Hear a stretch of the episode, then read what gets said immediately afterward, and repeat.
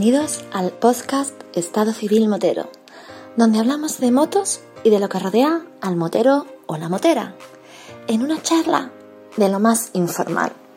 Así que ponte cómodo o cómoda y disfruta de este episodio.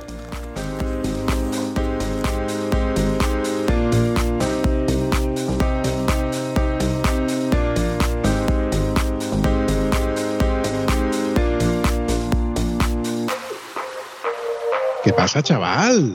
Muy buenas, señor Vampi. ¿Qué tal estamos? Don Josep, eh, ¿tú, tú dónde? No, bueno, no te voy a hacer la pregunta típica porque si no ya... ya te sabe la respuesta. Yo creo que ya todo el mundo sabe de dónde es Josep. Donde tengo los pies. ¿Te, ¿Te vale? no, mi tipo pulpo como animal de compañía. Así no te dejo tener juegos de palabras. Ay, Dios mío, señor, dame paciencia. O como diría otro, quería cuervo y te sacarán los ojos. Así, así, me, así, así me pagan, macho, con lo, con, con lo bien enseñado que te tengo. Además, de verdad, ya te digo, sí, sí. Qué tiempos aquellos en los que me dabas horas y horas de edición. Corta, corta, corta, corta.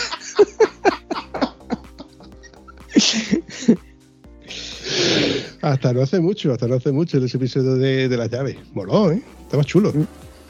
Sí, estuvo bien, estuvo bien. Salieron muchas ideas ahí curiosas.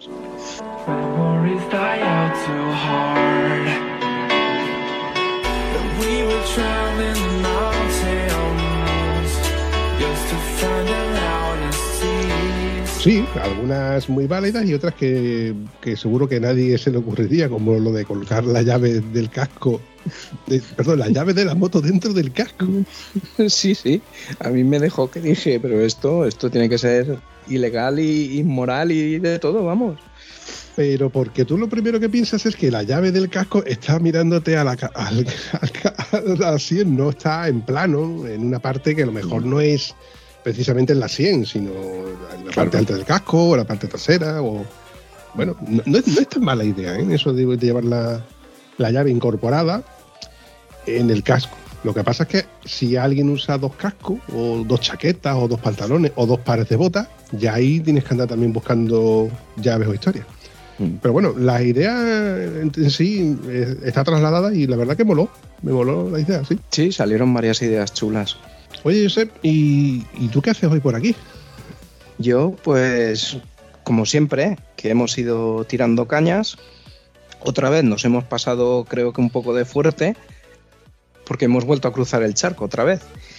Y hemos pescado otro personaje del mundo de la moto, que tenemos, la verdad no sé ni dónde, muy bien, porque como es normal, no he hecho los deberes, no sé ni dónde está, y lo único que sé es que se llama Álvaro.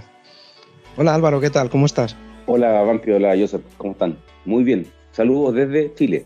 Desde Chile, nada más y nada menos. Está bien, está bien. Chile hacia arriba, hacia el norte, hacia el sur, medio, porque Chile es un, una longaniza alargada.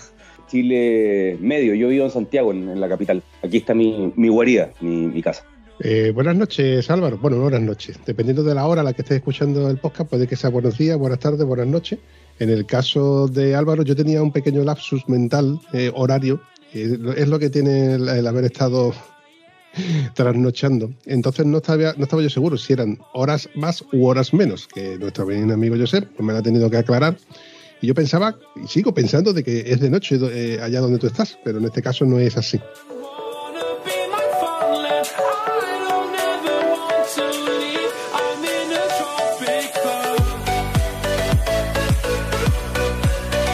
Álvaro Rojas, ¿cómo empieza Álvaro a ser motero?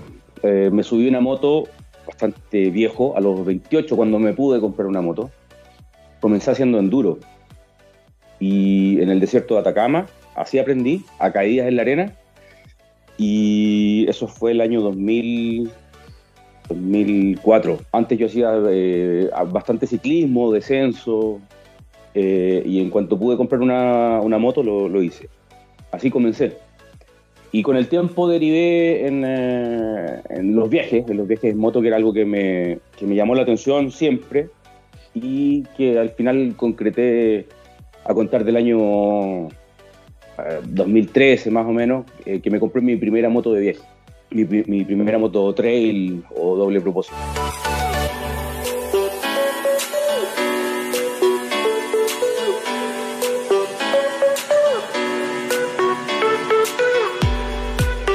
Por fuerza tienen que ser motos tipo trail, pueden ser motos incluso de carretera, que de hecho en, el podcast de Estado Civil Motero alguna que otra vez han pasado personas que con, motos incluso de carretera han hecho viajes de, de, tipo trail. ¿Verdad, Josep? Sí, tienes de todo. O sea, lo que siempre se ha dicho, que la mejor moto para viajar es la que uno tiene. La otra vez que tiramos la caña ahí fue a Jennifer Luna se movía con un scooter por toda Sudamérica. Y dices, no es ni trail, ni es carretera y una pequeñaja de 125. Cierto, lo único que pasa es que hay que saber adaptar las circunstancias al, uso que se le vaya a dar a una moto. Evidentemente, siempre será mejor y más cómodo con una moto trail con maletas que a lo mejor con una deportiva con, con motos con ruedas adaptadas de tacos, como por ejemplo en el caso de eh, Sergio Gas Roll. ¿Qué moto fue con la que empezaste a hacer este tipo de viajes, Álvaro? Eh, una KLR, una Kawasaki KLR 650. Esa fue la primera moto trail. Es una moto muy fiable y muy conocida. De hecho, aquí se vendieron bastante que existían los del modelo KLX y KLE. El KLE era el que tenía el carenado y el KLX era la que tenía solamente el faro y el guardabarros, que era más off-road. Exacto, sí. Eh, una, moto, una, una bonita moto, eh, muy incómoda, pero pero hice, hice varios kilómetros con esa moto y aprendí bastante. Y fue una escuela buena. Me consta, me consta de que una buena moto y como, como motoescuela mm, suele dar alguna que otra avería con la cual se aprenden a hacer ciertas cosillas. Creo que daban problemas de, sistema eléctrico, ¿no? Eh, a ver, acá tenía, tenía un problema en algo que se llama el do hockey, algo así. Es un. En la, algo tiene la cadena de distribución, no, no lo recuerdo bien, pero ese era el problema más un poquito más, más grave. El resto eran detallitos muy, muy menores. Sí recuerdo que era muy incómoda y que vibraba muchísimo. Como buen monocilíndrico que era. ¿De ahí eh, a qué moto pasaste? De ahí pasé a una BMW 800 eh, Adventure. Qué buena moto, coño. El otro dice que no. Para nada. y si es negra y amarilla, peor todavía. ¡Sasca! ¿Sabes por qué? Porque mi amigo Josep no es de BMW, él es de Honda. Todas las motos que ha tenido hasta ahora han sido motos Honda. Y en mi caso, yo tengo una BMW F800 GS del año 2008 que tiene un poco más de 100.000 kilómetros. Sin embargo, mi compañero de, podcast tiene una también BMW F800 GS del 2010 blanca con 268.000 kilómetros la última vez que hablé con él. No es que sean motos fiables, pero evidentemente si una moto no fuese... A ver, si una moto fuese de averiarse mucho, o sea, se averiara de muchas averías, evidentemente nadie tendría una moto con tantos kilómetros. Pero una moto que va haciéndole su mantenimiento y haciéndole sus revisiones y cuidándola un poco, creo que se le puede dar un partido bastante aprovechado. ¿Sigues teniendo la, BMW? Eh, yo después la cambié por una, una BMW 1200 que que con esa hice mi, mi gran viaje. Ese es el, esa es la, la tercera moto que tuve y, con la que he hecho los últimos casi seis, sí, casi seis años de, viaje. Interesante.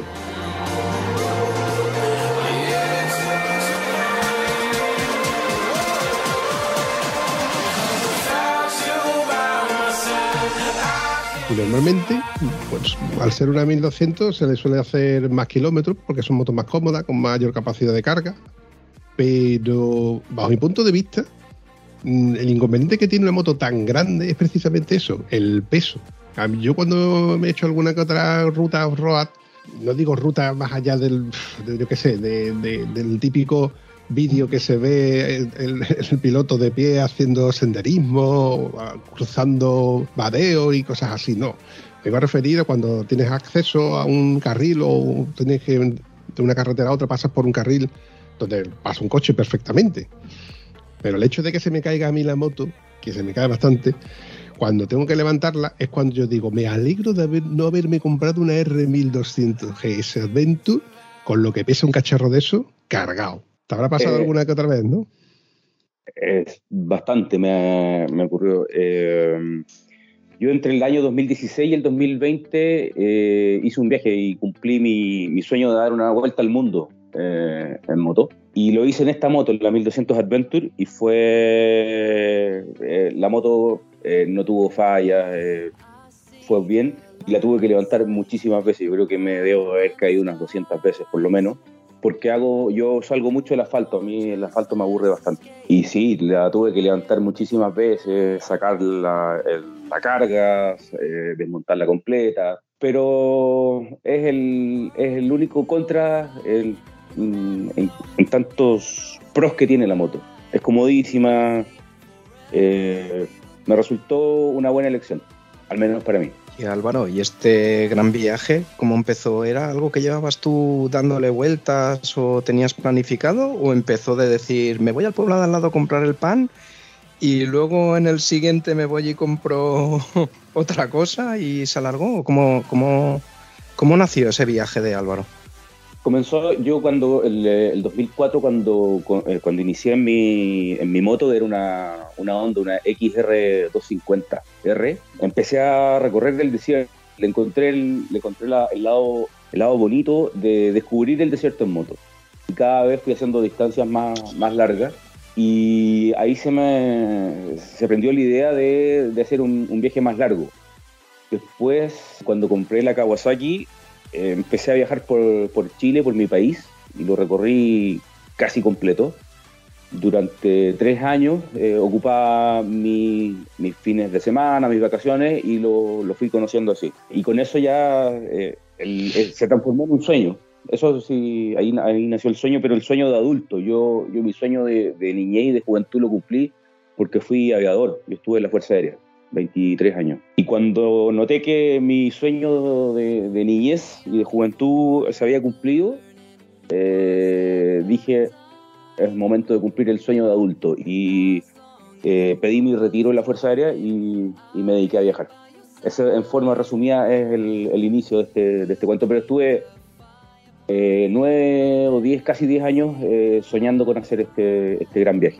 Cuando me has ido contando de que con tu pequeña onda de dos y medio habías recorrido el, desierto de Atacama, eh, habías hecho Chile, te he imaginado haciendo acampada, te he imaginado con tu tienda de campaña, con el fuego, a la luz de, la luna, mirando las estrellas, y es algo que yo muchas veces he intentado transmitir a muchos de mis amigos que me dicen, ¿y ¿en serio tú me estás diciendo una noche ahí solo, pero tú solo? Digo, sí, macho, ¿y qué?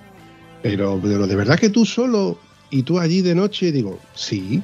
Y además te voy a decir una cosa, la sensación de poder ver las estrellas en su inmensidad, sentado en tu silla, mirando hacia el cielo, embobado horas, eso solamente es descriptible para los que lo han vivido o lo han hecho. Y es algo tan simple, tan sencillo y tan gratuito que no somos capaces de entenderlo hasta que no lo hacemos. Eso es así, compadre. Eso sigue siendo así. Te tiene que gustar en realidad también el, el la acampada tiene, tiene muchas cosas buenas y la, la, la describiste perfecto, pero eh, a veces eh, exige un poquito de incomodidad y eso no a todos les, les, les gusta para mí es un lujo. O sea, acampar en, por lo menos yo acampo muy seguido aquí en la cordillera de los Andes eh, o en la costa del, del Pacífico y, y, es maravilloso.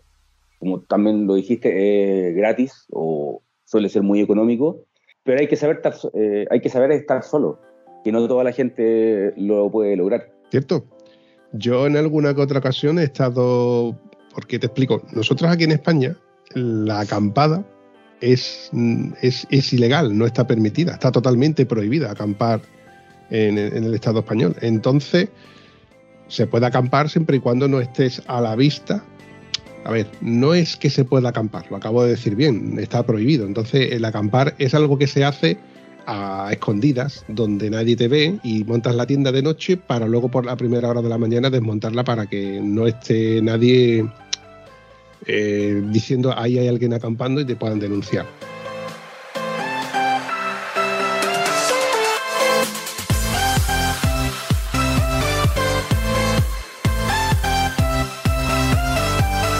Por desgracia, es algo que está perseguido. Entonces, es algo que, incluso puede que tenga su cierto romanticismo en hacer algo que es ilegal por eso pienso que mm, tiene a lo mejor ese aliciente, esa cosa de, que, es bonito, el estar en, una zona donde estás tú solo, porque además estás tú solo, donde tú sabes que no te va a molestar nadie, o no te debería de molestar nadie. Y a lo mejor es con el inconveniente que, muchos de mis amigos no serían capaces, ¿no? De, ay, los mosquitos, el dormir en el suelo, el prepararme de cocinar, el prepararme el desayuno, en lugar de decir, coño, por un euro, por dos euros, te va a salvar y te pone una tostada con un café y si le pones dos euros cincuenta con jamón. Digo, vale, pues sí, pero levantarme yo, prepararme mi café, escuchando el, paisaje que está alrededor, ese río, ese el murmullo del aire pasando por entre las hojas de los árboles que están alrededor mía, pues eso solamente lo veo cuando salgo en moto porque luego durante los 360 días del año lo único que veo son coches, motos, eh, tráfico y normas establecidas que hay que cumplir, horarios, etcétera, etcétera, etcétera. Entonces, el tiempo que uno pasa en moto es un tiempo que nosotros estamos en libertad, es un tiempo que nosotros somos los únicos que mandamos y disponemos de este tiempo que manejamos nosotros en moto. Si a eso le sumas el hecho de poder decir, me voy a ir este fin de semana, voy a pasar una noche, aunque sea una noche, fuera de casa a 400 kilómetros. Y me preparo mi cena y luego me levanto por la mañana, desmonto la tienda, me preparo mi desayuno y cuando me dé la gana, pues me vuelvo haciendo otra ruta de otros 400 kilómetros. Son lujos que poca gente que no está en el mundo del motor, en el mundo de las dos ruedas, en el mundo de las motos, sabrían entender. Porque tú le dices a alguien que se va de... Ojo, que yo respeto a todo el que pueda irse de crucero, pero si tú le dices a alguien que se va de crucero, me voy a ir en tienda de campaña en medio del desierto, te dice, tú estás loco. Ay, amigo, bendita locura. Tiene, tiene un encanto, tiene, eh, eh, pero te tiene que gustar. Y sí, y lo, otro que, en mi caso, eh, como hice un viaje largo, yo viajé sin apuro. Entonces, no, como no tenía límites, yo me, puedo, me podía quedar eh, acampando los días que quisiera, que también se enfrenta diferente. No, no tenía que armar la, tienda una noche y a la mañana siguiente sacarla. Me podía quedar varios días y, eso. Pero, pero cuando, uno lo, cuando uno lo entiende y cuando uno lo aprende, es eh, verdaderamente un lujo. Pues yo me estoy imaginando que, no sé, al menos la imagen que tenemos nosotros de Chile, el desierto, que son creo que tenéis un, claro, estáis en una altitud en, el, en los Andes, una altitud muy, muy grande, el desierto con el aire muy seco, que de hecho creo que tenéis uno de los observatorios de, de radiotelescopios bastante importante a nivel mundial, lo tenéis ahí.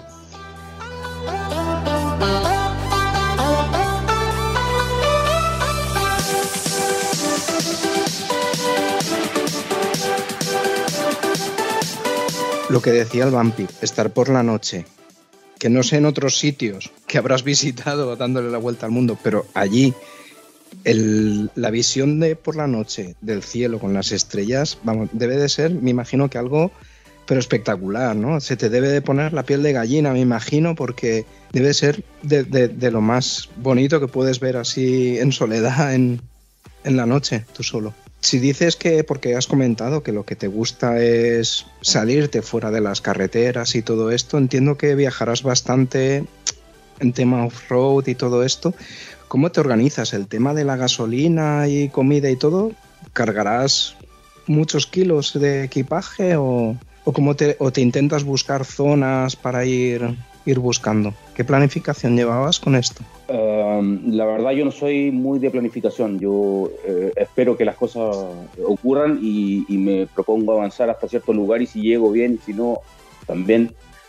Mi moto tiene un estanque de combustible bastante grande eh, y eso te da te da eh, una autonomía, te da bastante libertad. Pero lo cierto es que en el mundo, en, muy pocos lugares no hay, por ejemplo, estaciones de combustible a más de 300 kilómetros. Son muy pocos los lugares en el mundo que ya no, no hay. El combustible nunca fue problema. eh, de alimentación, yo siempre llevo en una maleta, en en un bolso pequeñito, mi cocinilla con alimento para estar dos días. Entonces, no. Y cuando lo consumo, lo repongo. Voy al supermercado, repongo y, sigo viajando. Pero es bastante simple. Cuando uno ya lo prueba, eh, va acomodando su, su mundo y, resulta bastante sencillo. Es curioso que eso que has dicho de, de ir acomodando tu mundo a, a vivir en, en dos ruedas y tres maletas. Porque sin límite de. O sea, sin fecha de vuelta, cuando tú dices, tengo fecha de salida, pero no tengo prisa por volver, tú tienes que llevar ahí todos tus enseres, tu botiquín, tu medicamento, tus gafas, tu ropa interior y todo eso para una temporada que en principio sin saber qué fecha vuelve, pues es con lo que tienes que continuar. Que la verdad es que te crea otro reto, ¿no? Porque dices, coño, no necesito un reloj, ya tengo el reloj en la moto. Eh, no necesito más calzoncillos de los que llevo, puesto que los voy cambiando, los voy mm, limpiando. Eh, no necesito nada más que la comida que te puedo cargar porque yo puedo aviarme con la comida que puedo cargar. Por ejemplo, el combustible que voy a usar para la cocina. Pues sé que con este combustible puedo consumir y puedo cocinar pues 15 días, por poner un ejemplo. En mi caso, que yo sé lo que es de estar de acampada, yo sé que, por ejemplo, con- con el combustible que yo uso para cocinar, sé que puedo cocinar 15, 20 días perfectamente. Entonces sé que no puedo, no necesito reponerlo durante menos tiempo. La gente que no sabe esto, que eh, saben que si te quedas sin leche, pues vas al día siguiente o el mismo día por la mañana o por la tarde y sabes que está el supermercado a la vuelta de la esquina con ese cartón de leche esperando que tú lo pagues y ya. Cuando se vive en el día a día, digo en el día a día porque no cargas con más de lo que puedes cargar porque realmente no debes de cargar tampoco más de lo que necesitas. Hay veces en las que te das cuenta que llevas de más. ¿Cuántas veces te ha pasado eso? De decir, ¿esto por qué? ¿Esto para qué? Y al final lo has soltado. Como por ejemplo, ¿qué crees tú que, que- que has ido soltando lastre por el camino y has dicho, esto al final no lo necesito, si lo necesito ya lo buscaré? Yo tuve una, una, una gran escuela que fue re- recorrer mi país. Y el- la primera vez que salí en mi Kawasaki eh, fue iba con cosas que realmente me sobraban.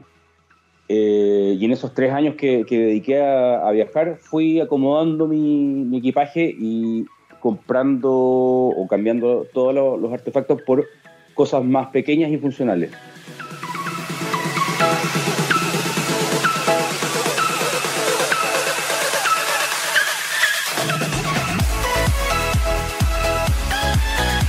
Entonces el día que yo salí a hacer este, esta vuelta al mundo, eh, no me faltó ni me sobró nada, porque con eso eh, tenía lo justo para, para moverme. Tres mudas, eh, un par de, zapatillas y no sé, eran muy, pocas cosas y con eso resulta muchísimo más, más fácil. Pero yo salí en este viaje y regresé con lo mismo. O tuve que sustituir por desgaste, cosas así pero aprendí mucho viajando eh, por mi país. Esa fue el, mi escuela. Oye, ¿y problemas que hayas tenido en las fronteras? A lo mejor con alguna... es que como ahora está tan de moda el tema del COVID, ¿no? Pero, por ejemplo, cuando entras en un país donde te dicen tienes que ponerte la vacuna de la malaria o la vacuna, de, por ejemplo, de la hepatitis o cosas así, ¿te ha sucedido que has tenido que esperar o algo?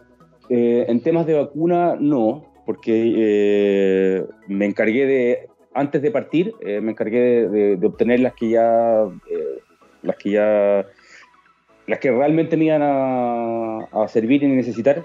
Nunca me pidieron nada en ningún país, ni siquiera en África. Y problema en frontera, el único problema que tuve, eh, que ya es, muy anecdótico, yo viajo con un dron. Y cuando entré a Nicaragua me lo quitaron porque en, eh, en Nicaragua hay una ley que prohíbe el porte y uso de drones. Eh, hablas de Nicaragua, eh, más o menos una pincelada. Que, ¿Cuál fue el camino que recorriste para, para hacer la, la vuelta al mundo? A ver, yo, mi, mi plan era, era salir durante 18 20 meses, eh, hacer una, una vuelta al mundo y al final terminé haciendo 42 meses. Ese fue mi viaje. Comencé en Patagonia, me fui hasta Alaska y luego regresé, regresé a Chile. Estuve un par de meses acá y luego envié mi moto por avión a Madrid. Después hice Madrid-Cabo Norte Cabo Norte, Moscú, Moscú, Senegal, Senegal, Magadán, en Rusia. Esa fue la vuelta y después hice el, el regreso a casa. Joder, o sea, te, te- te pegaste un Madrid-Cabo Norte que aquí no lo hacemos ni nosotros, la mayor parte de la gente. ya es, o sea, que aquí, aquí se habla de Cabo Norte como, como una meta, ¿no? Es la, ¿cómo es? La carretera más... El punto más septentrional de Europa. Es el punto, exactamente, esa es la frase. Es el punto más septentrional de Europa. Y te hiciste un- el punto más septentrional de Europa, de ahí te, te, te lanzas dirección Moscú Para bajar a Senegal, para bajar a Senegal. La verdad es que mm, mola porque no es una ruta al uso, no es la ruta circunferencial del planeta, del globo en sí, sino que te pegaste un viaje muy, muy guapo. ¿eh? Um, yo antes de comenzar fijé esos cinco puntos, que era um, en Patagonia fue, era Puerto Williams, que es la ciudad más austral del mundo, está al sur de Ushuaia. Eh, llegar a Dead Horse, que es donde todos pretenden llegar eh, en Alaska arriba. Después estaba Cabo Norte, Dakar en Senegal y Magadán después en, Rusia. Esos fueron los cinco puntos que yo me, me planteé de llegar como fuera y por donde fuera.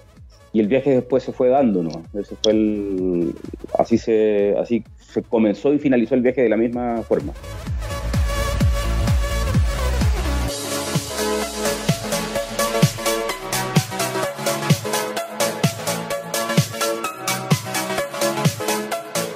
¿Qué países nombrarías tú como que te marcaron que no volverías? Si pudieras, no volverías. Te dieron problemas. Ninguno. Yo volvería a todos. A mí, a mí digerir África me, costó bastante por, eh, por tema social, de pobreza, de basura, pero volvería a todos porque en todos los países encontré cosas bonitas y cosas no tanto también. Pero eh, es parte del mundo y es parte de la realidad. Y volvería absolutamente a todos. No, no dejo pasar ninguno. Álvaro, por las fotografías que yo he visto en tu Facebook, tienes una colección de fotografías increíbles, con una calidad muy buena. Denoto que te gusta la fotografía, que tienes buen ojo clínico para ver por, eh, por el ojo de una cámara. Objetivo, vampiro. Objetivo, coño. Eh, fotografías muy, muy chulas de todos los sitios en los que has ido. De hecho, invito a todo el que escuche esto que se pase por el Facebook de Álvaro Rojas y le eche un vistazo a esas fotografías que son muy chulas. Lo que pasa es que siempre sales con la moto. y, y- como hay gente a la que no le gustan las BMW porque aquí hay una coletilla que dicen que, coño, que las BMW no son tan caras porque se venden como rosquillas, las ves en todos lados, ¿no? Eh, mm, todo el mundo tiene una BMW, todo el mundo tiene dinero, todo el mundo tiene pasta, ¿no? Yo sé, ahora mismo está muteado, por eso no puede decir nada al respecto, porque él tiene onda. Y no se puede quejar de que los que tenemos BMW pues, hagamos fotografías con nuestras motos para que así luzcan bonitas en esos paisajes tan emblemáticos y tan bonitos en los que salen. es que aparte de Sí, ser claro. Honda, la mía es blanca. Entonces dice que tengo un electrodoméstico. si llevo ropa, es una lavadora. Si llevo comida, es una nevera. Pero no, luego la verdad es que soy que hasta cuando pasa cualquiera por la calle me quedo mirándola igual y, me maravillan igual cualquiera, sea la marca, aunque sea BMW o sea la que sea, porque es el medio, no es el... Sí, pero Josep, yo, mira, es que tengo un vecino que tiene una como la tuya, una Cross Runner, ¿no? Blanca, y cada vez que le veo con el casco blanco y la equipación gris aquí, gris, clarito, clarito, me recuerda a un astronauta montado en un vehículo espacial blanco, tío. Es que te- yo te, te imagino a ti en carnavales con el traje espacial. De Darth Vader, el de, la- el- como de, lo- de Star Wars, ¿eh? Es, es envidia porque vamos con tecnología avanzada. Porque ahora sacó el primer robot este autónomo. También, blanco. ¿eh? Blanco microondas. blanco microondas.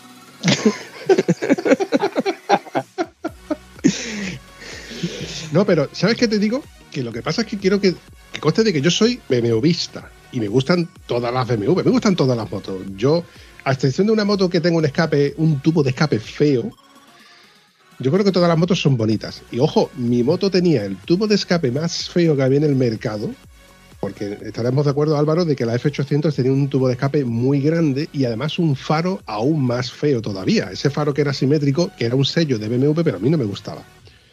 Pero molaría, molaría que los grandes overlanders que le dan la vuelta al mundo en moto, que se hacen esos viajes que vemos nosotros por YouTube, lo hagan con una Honda Crossrunner, por poner un ejemplo. ¿eh? Ahora que estamos, ahora que me estoy metiendo con mi buen amigo Josep, porque siempre salen BMWs, R1200, GS Adventure. Eh, eh, bueno, con F800 GS Adventure creo que se han visto pocas. con grandes maletas y haciendo viajes así, no recuerdo yo haber visto muchas. Ahora estamos viendo a Charlie Siniwan en sus vídeos de YouTube mm, con una 850, pero poco más.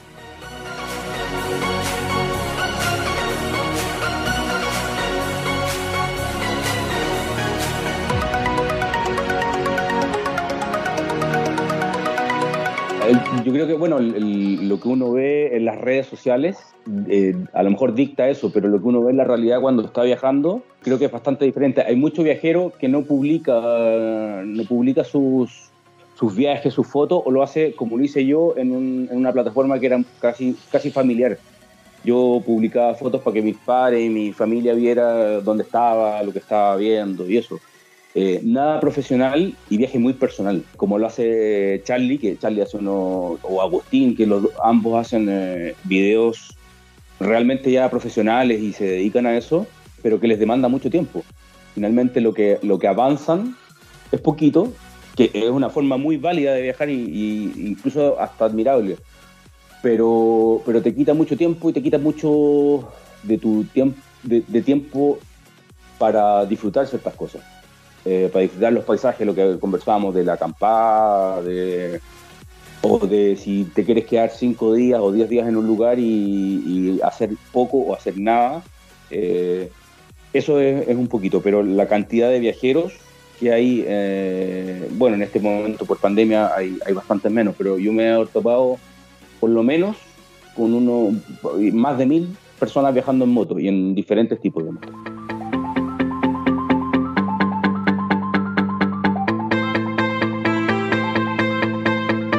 Porque Álvaro, bueno, ya nos has dicho que eres inquieto porque igual estás en avión, que estás en moto, que quién sabe, igual estarás navegando en un velero.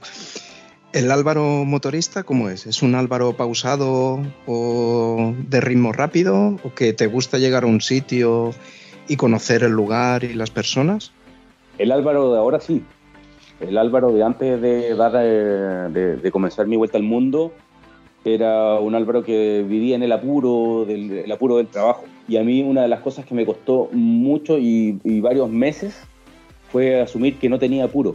Me costó mucho. Eh, mi vida era, era muy, eh, muy ágil, muy, muy rápida y pasar de trabajar a tener eh, libertad absoluta, eso asumirlo me costó. Me costó bajar un poquito el acelerador, sacar la mano del, del manillar y, y darme cuenta que si quería no viajaba o no avanzaba. Incluso yo esta, esta vuelta al mundo finalmente a los pocos meses la, la, comencé o, comencé a viajar a 80 kilómetros por hora. Yo crucé América, crucé Asia eh, a 80 kilómetros por hora y es una, pero es una forma muy diferente de ver el, el viaje. Cuando yo trabajaba, viajaba también, me fui a Brasil eh, y los últimos tres días tuve que hacer mil kilómetros diarios a 160 kilómetros por hora para, para regresar. Que eh, yo lo veo ahora y lo encuentro realmente una tontera, una, una, estupidez, pero en ese momento era, era válido y necesario. Yo ahora soy un tipo que viaja muy despacio.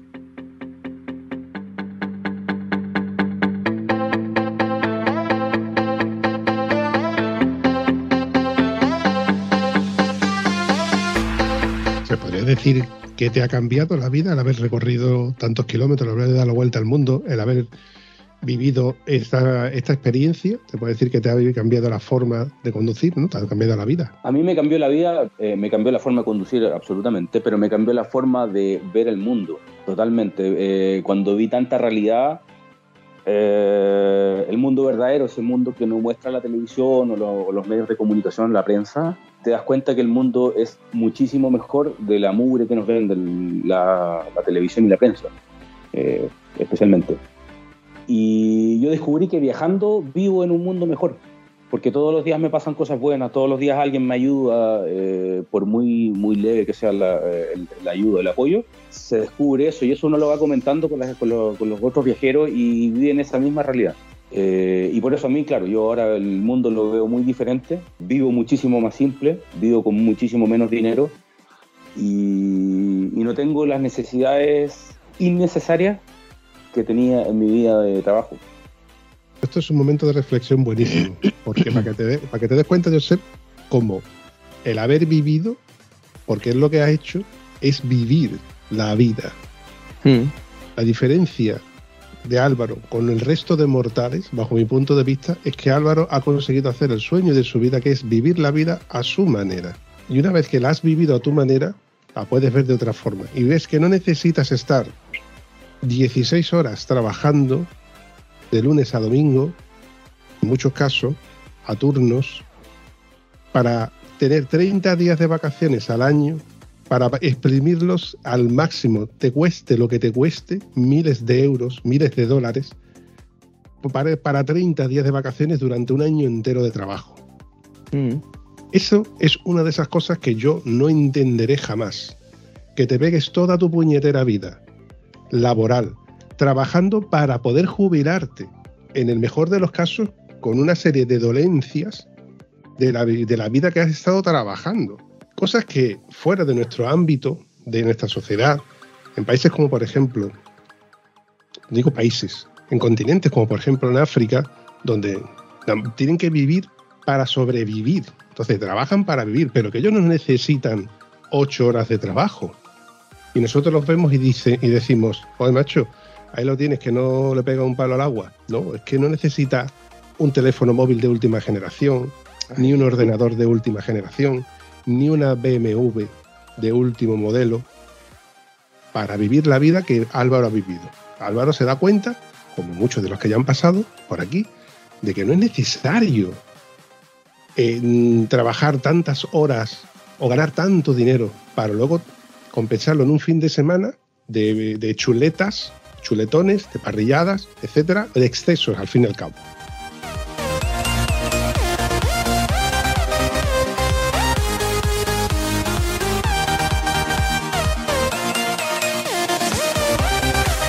Por ejemplo, eh, yo ahora, esa, lo, lo que tú describiste ahora en la, la última parte, eh, yo incluso ahora lo veo como una enfermedad. Una enfermedad que yo viví durante toda mi vida profesional. Yo justificaba tener una camioneta grande, un auto grande, varias motos, tener una casa grande y eso. Y ahora la verdad que lo encuentro una, una estupidez de- en la que hemos sido educados. Ese es el, es el. Y nosotros lo, lo, lo observemos y lo damos por válido, pero, pero es muy curioso. Y yo el otro día conversaba con, con algunos amigos y le contaba este, este mismo tema, que es, incluso hasta bastante más sano vivir simple, tener que eh, generar, eh, no sé, eh, 8.000 euros en un, en un mes para, para mantener eh, dos casas o una casa en la playa, otra casa en la montaña. Eh, te quita tiempo, te quita vida, te quita hijos, te quita de todo. Entonces, eh, yo por eso lo encuentro un poco, un poco enferm- enfermizo y me di cuenta viajando. Me di cuenta en este, en este mundo libre y que se puede vivir muy poquito. Y muy bien. Sí, porque estamos nosotros aquí, que vemos que el vecino ha tirado una caja de una tele de mm, 90 pulgadas y decimos, pues yo tengo que tener la de 95.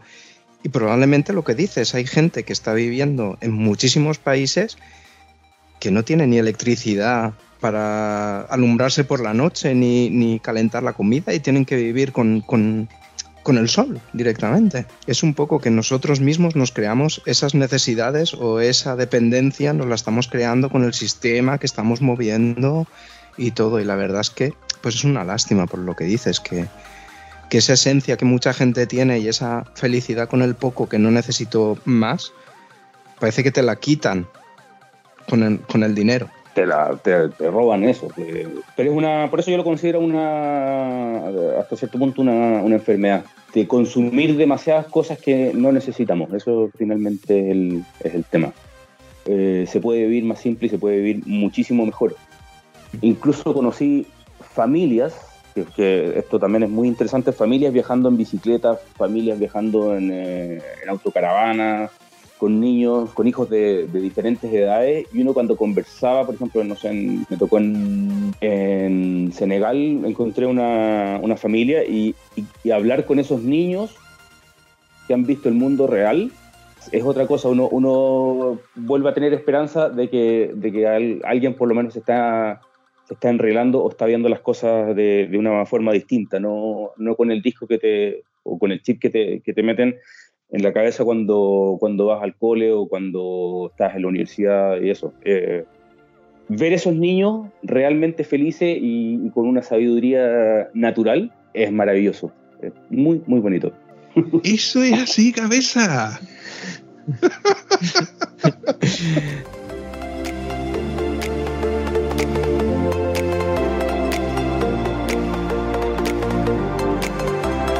Bueno, Álvaro, ¿tienes planes de nuevos viajes o tienes pendiente algo que te quede por ver? Sí, yo dejé mucho por... eh, Me queda... Yo recorrí muy poquito el mundo y me queda mucho todavía por conocer y estoy en eso, estoy planificando... No sé si un viaje, nuevamente un viaje largo de, mucho tiempo o pequeños viajes más, más, más, más cortos, más de menos tiempo. Y estoy esperando, bueno, estoy esperando dos cosas. Uno, conseguir la- el dinero, la pasta, y lo otro, que las, por el tema del COVID, eh, que las fronteras terrestres abran. Eso es un gran detalle. Y como a mí me gustaría conocer, me quedó bastante de África por, por conocer y, y quiero llegar hasta India. Y son espacios donde la- el tema de la vacunación y el tratamiento del virus va, va bastante lento. Y eso significa que las fronteras terrestres eh, tienen muchas restricciones y viajar de esa manera no es, al menos de mi- desde mi punto de vista, no es bueno ni es cómodo. O sea, tener que estar eh, 10, 15 días en un, en una, en un lugar confinado para poder seguir viajando, eh, creo que no es bueno. Así que yo estoy esperando por lo menos fin de año. Ah, a lo mejor comienzo algo, algo un poquito más grande eh, en diciembre de este año o por ahí. ¿Y te ves un poco como hizo Ted Simon de al cabo de los años volver a pasar por el mismo sitio y ver el cambio y la evolución? Porque me parece una cosa muy interesante. ¿Te ves a Álvaro volviendo otra vez a buscar esos lugares? Sí, incluso como lo, lo estoy analizando, yo en este en el primer viaje hice, hice Patagonia, Alaska, Patagonia, y probablemente, eh, en espera de que las condiciones sanitarias estén mejor en, eh, en África y en Asia, eh, probablemente vuelva a realizar un, un viaje desde Patagonia hasta Alaska. Que así, en palabras, en palabras como lo estamos conversando, puede parecer muy, eh, no sé, eh, a lo mejor difícil o, o, o una tremenda, mm, iniciar una tremenda empresa, pero yo ya, ya lo crucé y sé que unir Patagonia con Alaska es bastante fácil. Yo la primera vez, cuando, cuando iba desde Colombia hasta México, me, llegaron muchísimos mensajes de que, de que cruzar Centroamérica, eh, incluido después Colombia e incluido México, eh, iba a ser un peligro constante, total, que me iban a robar la moto, que me iban a sacar los ojos y la verdad que no me pasó nada, lo pasé muy bien, la gente es tremendamente, eh, colabora mucho y, descubrí eso, por eso me, gustaría pasar incluso por los mismos lugares y la verdad es que ahora sé y conozco en cada país, tengo al menos un conocido, tengo un amigo y no, no, no conocido, amigos. De que, y sé que me van a recibir y me, me- constantemente me están invitando y quiero volver a verlos. Entonces sí, repetiría lugares y a lo mejor repetiría incluso el mismo viaje. Mola, mola. Mola la idea de volver a repetir eh, ese viaje. La verdad es que tiene que, molar porque, lo quieras o no, no es el mismo viaje, aunque sea incluso el mismo recorrido. A mí, bajo mi punto de vista, el, hecho de que tú has dicho de que haberte encontrado con gente que ya son amigos tuyos, te reconforta el hecho de ir a sitios que no hubiera sido de ninguna otra manera. El, valor de, meter primera y ir hacia adelante sin saber que no vas a volver hacia atrás. Eso, poca gente es capaz de hacerlo. Porque tú planificas un viaje, pero tú planificas un viaje desde tu, desde tu casa, desde, para, para luego volver a tu casa. Pero sin saber exactamente cuándo vas a volver a tu casa, sino que solamente tienes que ir hacia adelante y Dios proveerá, ¿no? O, o ¿cómo se dice? La providencia, ¿no? Me proveerá de, de buenos amigos, conocidos, como lo queramos llamar. Esto también va a colación de lo que has comentado cuando te decían, no, hombre, te van a atracar, te van a sacar los ojos, ¿no? Te van a extirpar los órganos.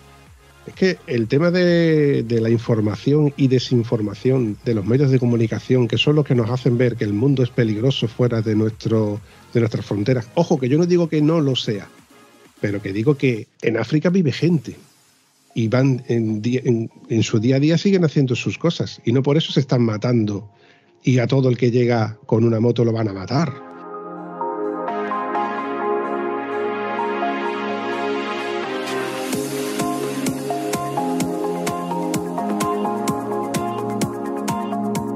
Mira, yo ahora, cuando, después de haber finalizado este, este, este primer gran viaje, eh, llegué a la conclusión de que el 90% de la población del mundo es buena, no hace daño. Y hay un 10% que sí, y que tiene poder. Ahí se meten políticos, eh, no sé, narcotraficantes y eso, pero, pero el- en, en general la, la- la esencia humana es buena y, y en todas partes te ayudan. Y a veces uno le toca o te topas con gente que no es buena nomás. En mi caso fue muy poco. Fue, muy, muy poco. Los, días malos fueron muy pocos. No... Y, los recuerdo casi nada. Pero hay que hacerlo, hay que viajar. Es un poco lo que comentábamos antes, ¿no? Una es la realidad que se vive en el sitio y otra es la realidad que nos venden los medios de comunicación y la prensa y, y todo esto. Volviendo así, si repitieras ese viaje que dices que podría ser un posible, un futurible que tenemos ahí, antes Vampi te preguntaba por un sitio que, que dices que no volverías. Y todo lo contrario, tienes un sitio de esos que dices, quiero volver a hacer este viaje porque quiero pasar por aquí, porque ahí No. me encontré yo. Australia. Australia, ese, ese, con- ese continente perdido, ese continente que, que- que todo el mundo quiere ir, pero que tan complicado es. Australia. A ver, yo, eh, yo volvería a casi todos los lugares. eh, pero un, un desafío que tengo eh, y que me lo propuse el día que dejé ese sitio es Alaska. Alaska a mí me, a mí me gustó muchísimo porque, porque realmente vi naturaleza salvaje.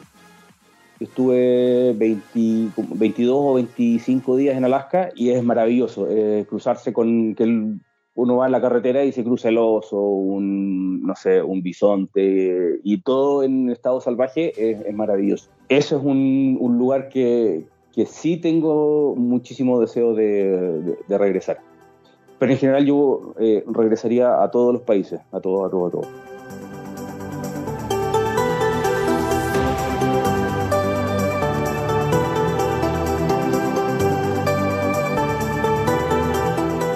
Fíjate tú lo que, lo que te vamos a decir yo y Josep ahora mismo sobre Alaska. Para nosotros el concepto de Alaska es el concepto de un documental que podemos ver en televisión, que es el típico de supervivencia en Alaska. Y te ves a hombres fornidos que se tienen que labrar, eh, cortar la leña, eh, tienen que matar a un ciervo para luego descuartizarlo para poder aprovechar hasta el último trozo de carne y de piel para poder subsistir, donde no hay carreteras, donde tienen que cazar conejos con trampas.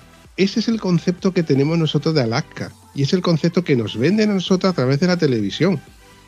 Y sin embargo, yo he seguido los viajes de Fernando el Búfalo cuando se hizo toda la Patagonia hasta Alaska Sí, sí. y yo, ah, independientemente de que lo veíamos una recta interminable con su moto, pasando frío como un gilipollas, como él mismo se autodefine, y como me dijo a mí, dice, macho, es que allí yo me paraba y si me paraba más tiempo de la cuenta me quedaba no tieso, ultra tieso.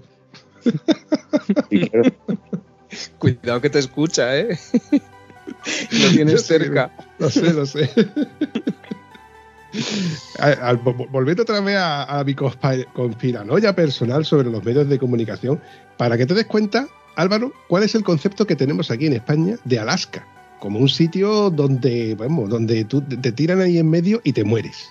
Porque no hay, no hay civilización alrededor. Que sí, que habrá sitios donde no haya, donde no haya, donde, haya, donde no haya carreteras asfaltadas. Pero no siempre es así. Pero era la misma visión que yo tenía antes de conocer Alaska porque yo también veía lo- lo- los mismos programas de eh, National Geographic, no sé, de, estos programas que se dedican a mostrar el- un poquito el, mundo, pero y cuando lo conoces te das cuenta que no, que hay- Alaska tiene un- una parte que es transitable y hay una parte que eh, efectivamente está deshabitada y donde viven todos estos tipos eh, que se quedaron siglos atrás. eh, o están, un poquito más, más atrasados, pero, pero es muy simple está, está todo muy bien pensado. Pero la gran gracia de Alaska y del norte de Canadá, es, a mi forma de ver, es la naturaleza salvaje. Que realmente es salvaje. Y eso, eso lo quiero volver a ver, a, a vivir y volver a fotografiar. Yo me doy tiempo pa- para fotografiar y, y lo disfruté mucho. Porque en Alaska, ¿en qué época del año estuviste? Imagino en primavera, verano. Verano, en, eh, estuve desde julio hasta agosto.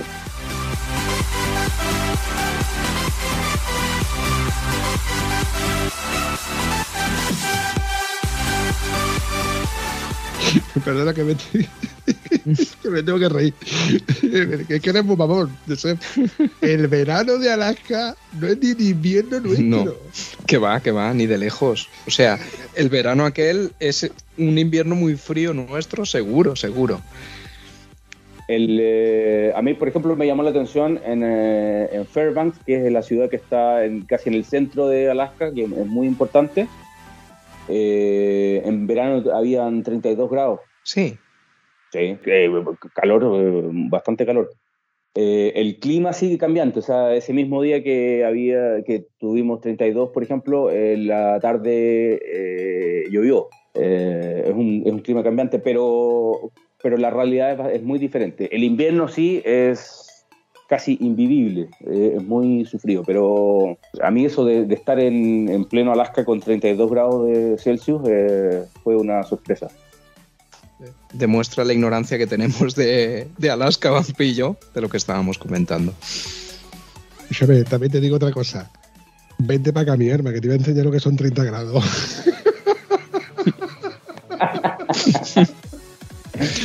Aquí, aquí con 30 grados te de cervecita fresquita, hermano. Ale, eh, lo mismo me ocurrió en Siberia.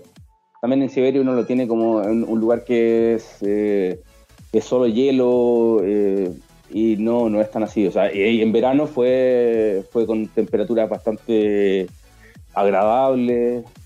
Creo que en un día llegó a 30 grados también. El clima también está, cambiando bastante. Pero la, imagen que tienen ustedes de esos territorios o de esos terrenos es la misma que tenía yo antes de viajar. Básicamente es eso. Después yo lo fui descubriendo y ahora lo puedo contar, pero yo creo que va por, ahí el tema.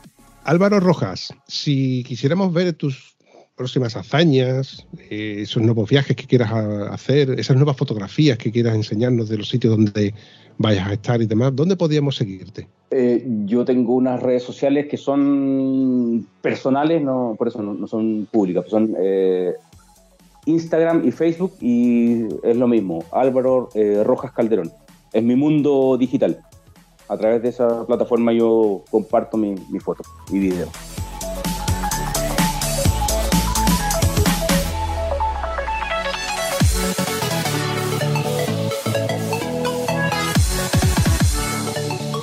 Oye, ¿y lo de cuatro ojos y dos ruedas? Eso comenzó cuando yo hice un canal de YouTube, que es el que mantengo hasta, hasta el día de hoy. Cuando comencé a viajar en, eh, en la, Ka- en la Kawasaki, eh, la idea era eh, mostrarle a mi familia y a mi grupo muy íntimo, muy cercano, las cosas que yo veía cuando me fui a Ushuaia, cuando recorrí el desierto, la- eh, cosas muy sencillas con una edición muy mala y, y era básicamente eso. Y a ese canal yo le puse cuatro ojos, dos ruedas. Fue eso. No, no tuvo más intenciones que mostrarle a mi grupo cercano. Y, y es la misma intención que tiene ahora. No, yo no vivo de la publicidad y tampoco vivo del viaje. Lo estoy pensando, pero, pero en este momento no. Entonces, básicamente es eso, son mi- mis redes y las dejé con mi nombre. Le saqué este nombre, este pseudo nombre comercial. Hombre, originales, no lo podrás negar que no creo que te hayan imitado mucho, la verdad. No, Me voy a reservar un comentario porque es que yo he tenido gafas durante mucho tiempo, entonces a mí siempre me han dicho cuatro ojos. Y cuando yo nada más que leí, por eso era. claro, yo automáticamente deducí cuatro ojos en dos ruedas. Digo, la verdad es que mola, porque si yo tuviese gafas sería un logotipo o un, un- un sinónimo bastante reconocible, cuatro ojos en dos ruedas. Este episodio la verdad es que empezó siendo una cosa, yo pensaba de que iba a ir de otra manera y la verdad es que es uno de esos episodios que, que molan porque creo que hemos sacado una versión de Álvaro muy cercana, una versión de Álvaro que no es la que podíamos ver en cualquiera de sus fotografías y me ha molado porque entre otras cosas, bueno, ya sabéis que la- esa condonancia que tengo con el tema del tieso, ¿no? y el tema de, la, de las redes sociales y demás donde el postureo denomina y es una cosa que a mí no me, no me termina de, de gustar. Para despedirte, me, me gustaría decirte que para mí ha sido un placer y un halago que hayas pasado por este podcast contándonos estas vivencias, estas historias tan chulas que nos has contado y que por mi parte al menos yo estaré pendiente de tus redes sociales para seguir viendo esas fotografías tan chulas que has hecho. Yo les agradezco el, tiempo, la invitación y les agradezco el tiempo también que no- nos hemos tomado para, para esto. Yo no soy muy de publicar mis cosas, pero, pero creo que, o con el tiempo he entendido que compartir mi experiencia también ayuda a generar eh, que la gente se atreva a al menos ir eh, un poquito más allá. No, a lo mejor no, no cruzar un continente, pero hacer un, un viaje un poquito más, más largo y más personal y, y entender que el mundo es, es bastante mejor. Así que les agradezco el tiempo. Muchísimas gracias a ti, Álvaro, por haber descolgado el teléfono.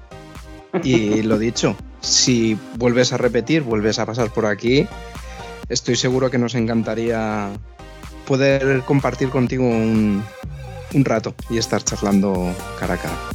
Yo a España voy seguro porque mi hermana vive allá. Muy bien. Así que eh, seguro, seguro llego. Y varias veces. Ya te digo desde ya que si no dudes en contar con nosotros, si te necesitas algún tipo de, de ayuda, infraestructura o no sé, un, un rato de charla, por aquí estaremos. Genial. Un abrazo, chavales. Abrazo. Muchísimas gracias. Hasta luego. Chao, chao. Si te ha gustado este episodio, puedes comentarlo en cualquiera de nuestras redes sociales. Es gratis y nos ayudas a seguir creando contenido. Y si además nos ayudas a compartirlo, nos haría mucha ilusión. Bueno, a la Vampi sobre todo, que es quien se le ocurra. Espero que os haya gustado tanto como nosotros. Hasta el próximo episodio.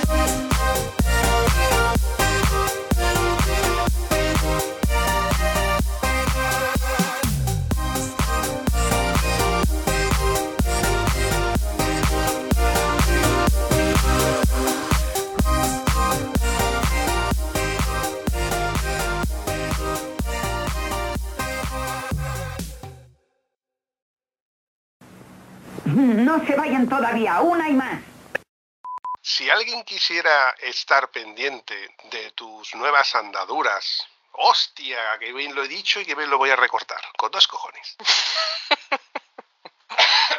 es que vuelvo a decir andaduras. Mira, andaduras. ¿De dónde coño ha salido esa palabra, Bambi? Eso no está en tu vocabulario, coño. Andaduras. Andadura. ¿Cómo? Se ha cortado. ¿Eres más eficiente que una caja de condones? Sí. Y bueno, y si tuviera el día, el día que, me- que está Antonio grabando, digo, oye Antonio, dale golpecito al micrófono. Y empiezo a darle el micrófono y digo, no está conectado. Y dice, ¿Qué guay? ¿cómo lo sabe, cabrón? ¿Qué te crees tú que está hablando? ¿Años de experiencia ya? ¿Te has quedado sin Oh, almorzar, Josep? Sí. Izqui- eh, en tu izquierda. Entonces, si hago así, le cojo por el pescuezo, ¿no? Sí, claro. Exactamente. ¿Te, te acuerdas de los Simpsons cuando el padre coge a la barra? Es que me lié al final. Yo pensaba que íbamos a grabar a la hora que solemos grabar nosotros. Y claro, Ah. ha sido cuando me ha llamado Vampi y me ha dicho, ¿y los cascos? Que vamos a grabar. Y digo, ¿qué qué? ¿Cómo que vamos a grabar? Sujétame el cubata.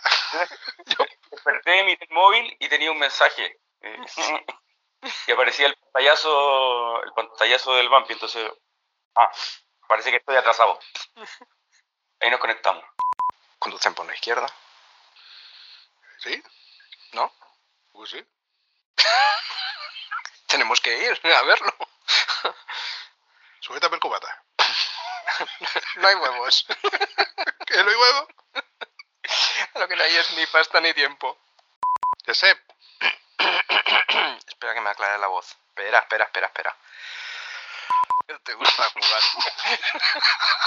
Es- Eso sí a todas horas, ¿eh, Álvaro? ¿Tú, tú sabes ¿Sí? lo que tengo que aguantar? Encima no me paga. Oh, qué mal. no me seas cabrón que ahora que no está Antonio me puedo meter con alguien.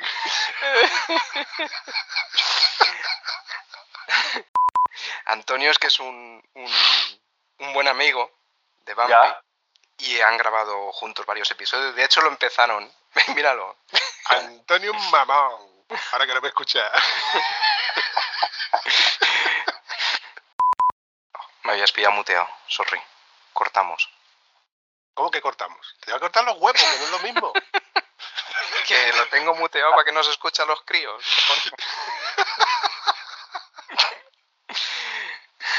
Adelante las tapas falsas. ya tenemos. Sí, bueno. Tira. Te estoy puteando. ¿Ya? Sí. Venga, va. ¿Qué tenía que decir?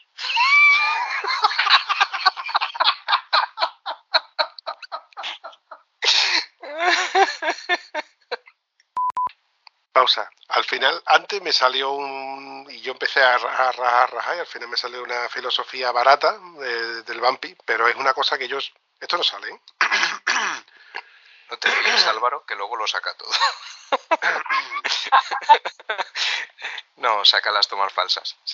Mamón, que eres mamón. Mamón. ¿Volvemos? Volvemos. Ahora que, que me, de- que me des- Ya. me- me he relajado un poco. Me he soltado. Lo Un saludo, dicho. chavalote. Me voy a Nos merendar. Yo sé- Voy a desayunar. Voy a tomar desayuno. Muy bien, Álvaro. que aproveche. Venga, hasta luego. Hasta luego. Josep, que te aproveche. Gracias, igualmente. Hasta luego. Hasta luego, chaval. Hasta luego. Es, eso es todo, amigos.